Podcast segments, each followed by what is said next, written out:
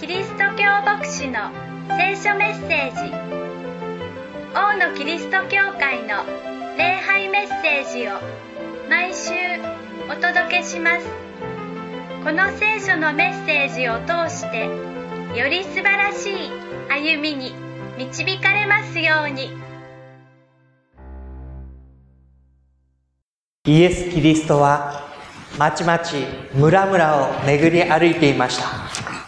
人々の間で神の教えを説き力ある宮業を行っていました。そのイエスのもとに一つの知らせが入ります。彼の親族でもあったバプテスマのヨハネが処刑されたというのです。神の働きをしながらその命を取られイエスはやがて自分の身に起こってくることを思う。その時、直面させられました。これからエルサレムに登っていく。その中で、私もまた、権威者たちの手によって処刑されることになる。心の動揺を覚えたイエスは、一人退いて祈りの時を持とうとしました。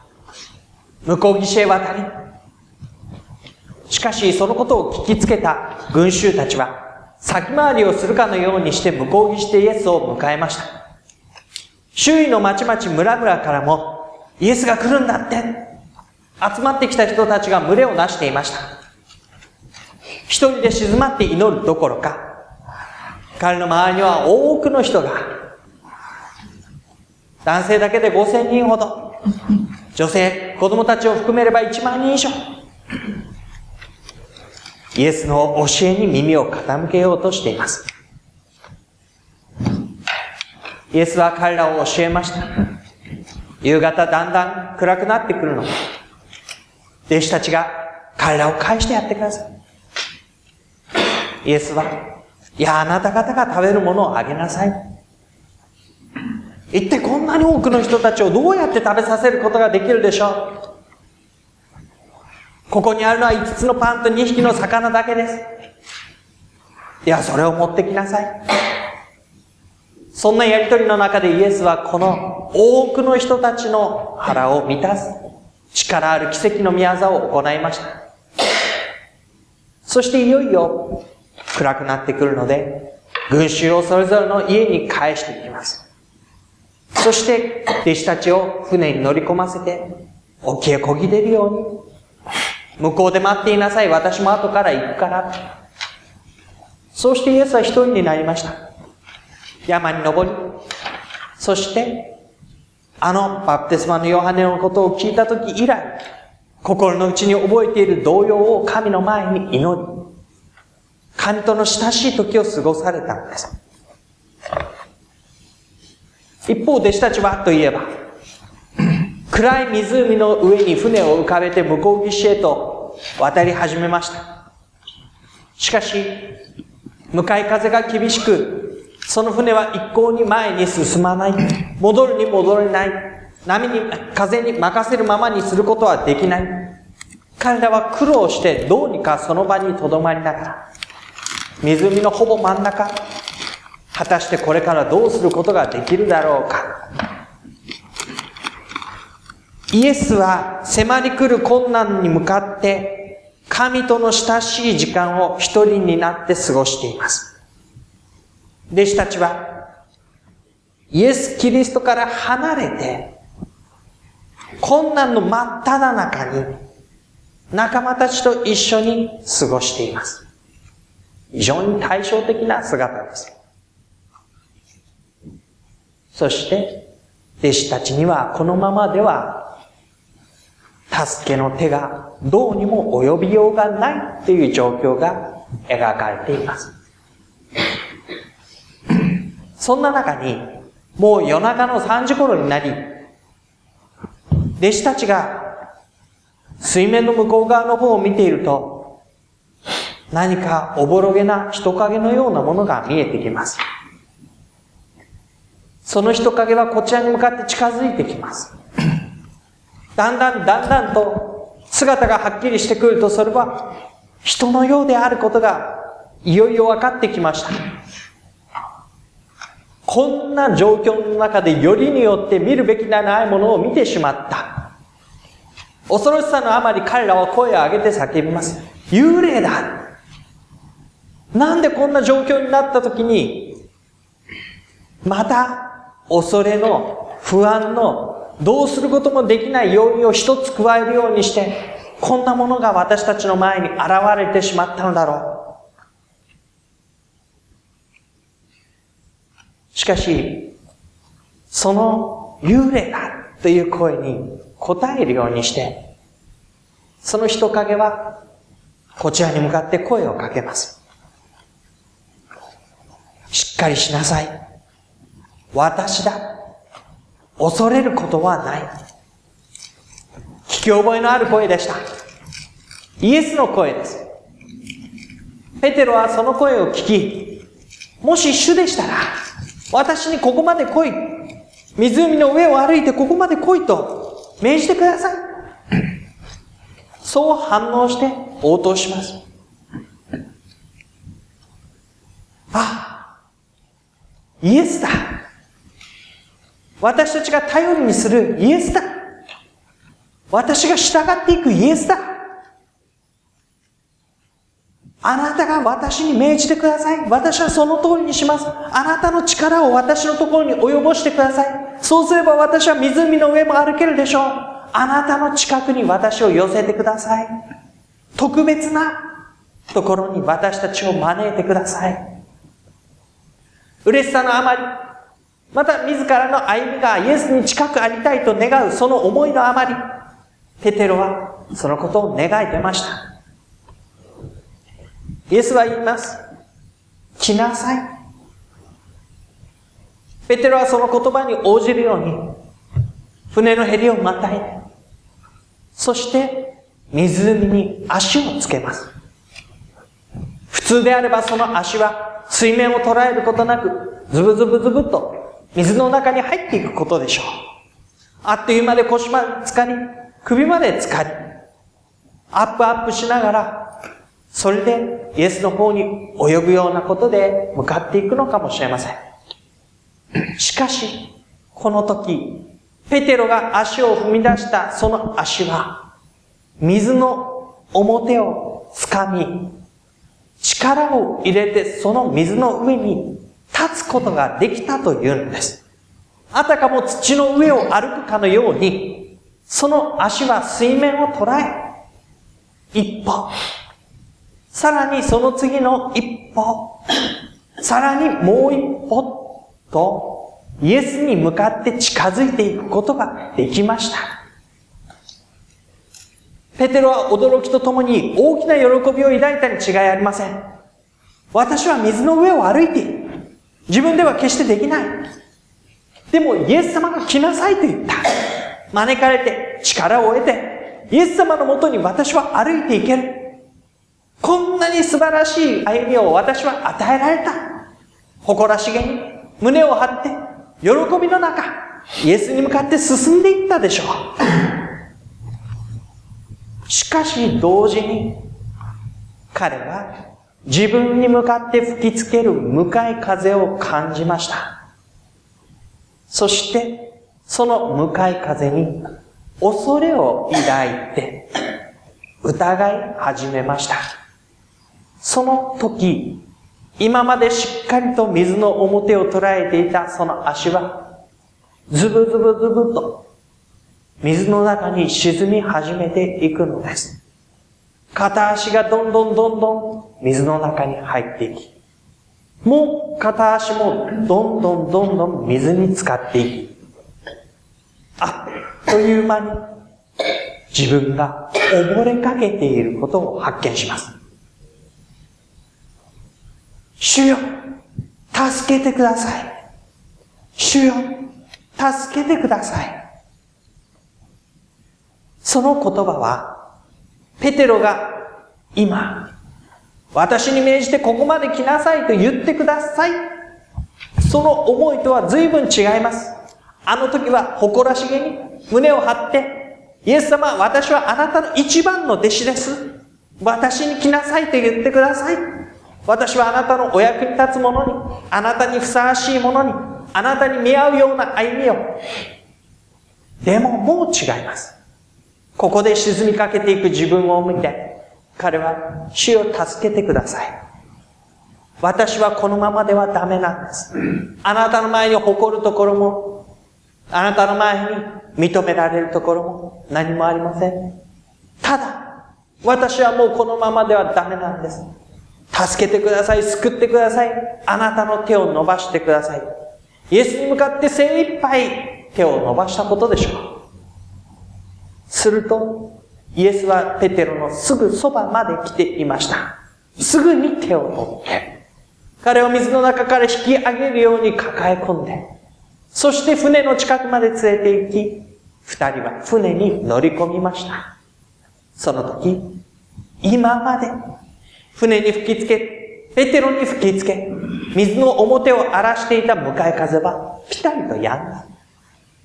朝になって波がないだというのではありません。この真夜中、暗い中、彼らを悩ませていたものが、ピタリとやんだ。その時、弟子たちはこのお方を見て、確かに神の御子だと言った。弟子たちは、はじめイエスを幽霊だ。恐ろしい状況の中に、またわけのわからないものが加わってしまった。もうやめてほしい。そんな存在だと思いました。でも、私だという声を聞いて、ペテロは、それならば近くに行かせてください。私に命じてください。私はあなたのものです。自らを誇るようにして、イエスのもとに寄せたいと願いました。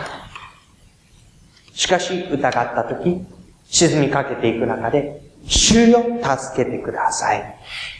確かにあなたは神の御子です。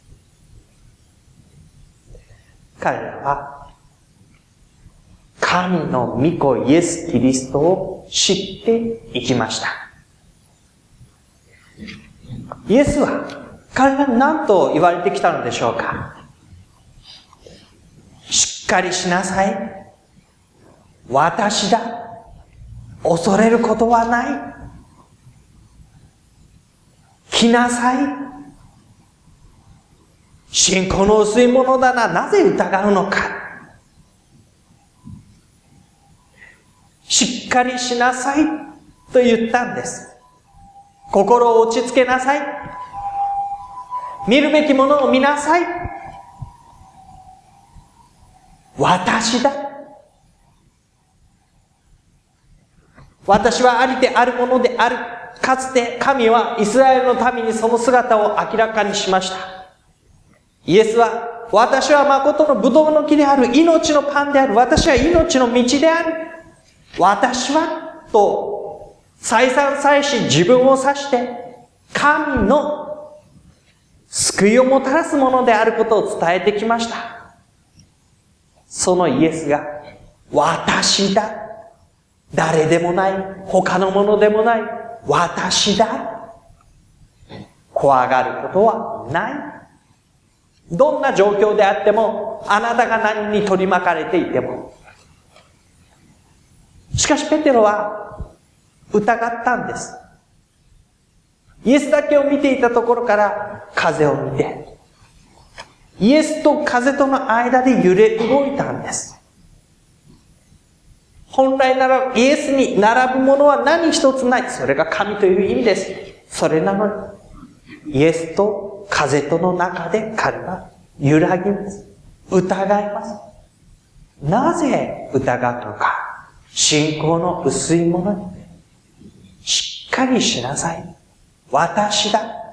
恐れることはない。このイエスの言葉は私たちを状況に反応するのではない歩みを教えてくれます。目の前に思いがけないことが起こる。私たちはとっさにそこに反応して行動します。反応して言葉を返します。反応して自分自身の歩みを決めてしまいます。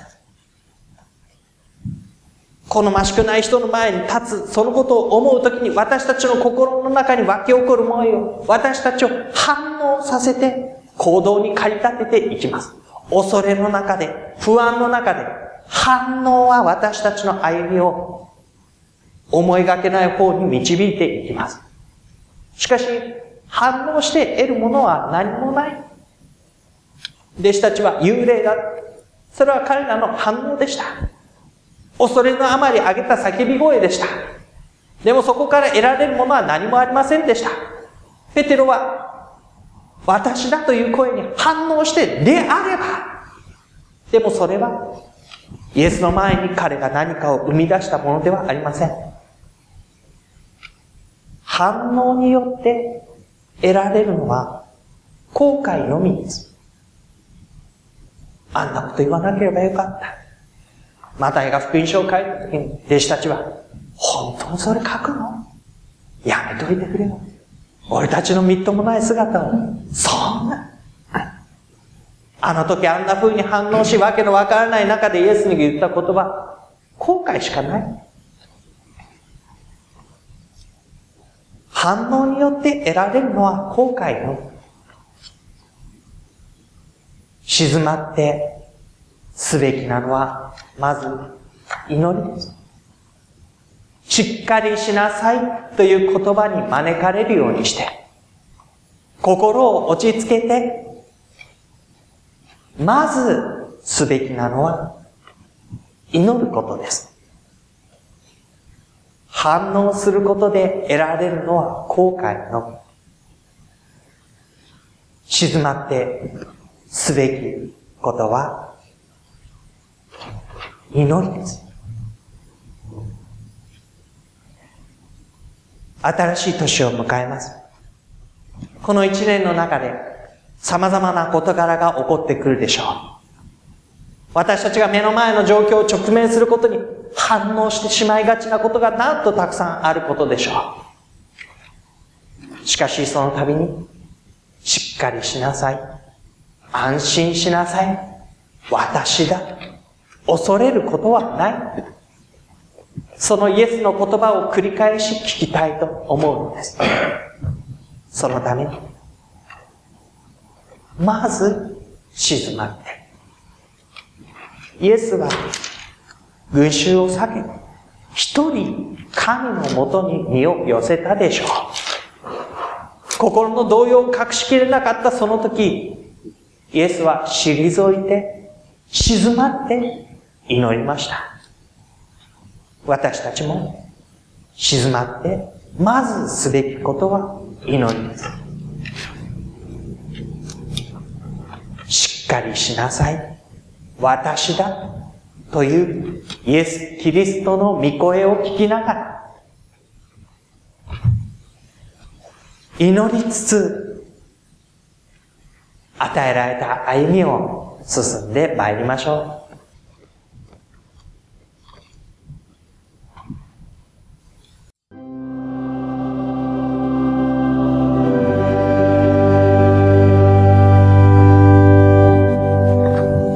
主があなたを祝福し、あなたを守られますように。主が御顔をあなたに照らし、あなたを恵まれますように。主が御顔をあなたに向け、あなたに平安を与えられますように。アーメン。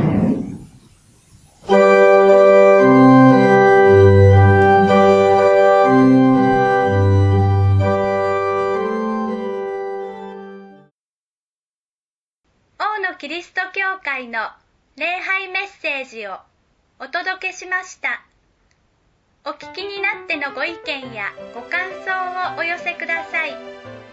メールアドレスはのぶアットマーク牧師 .jp nobu アットマーク bokushi.jp までお待ちしています。あなたの上に神様の豊かな祝福がありますように。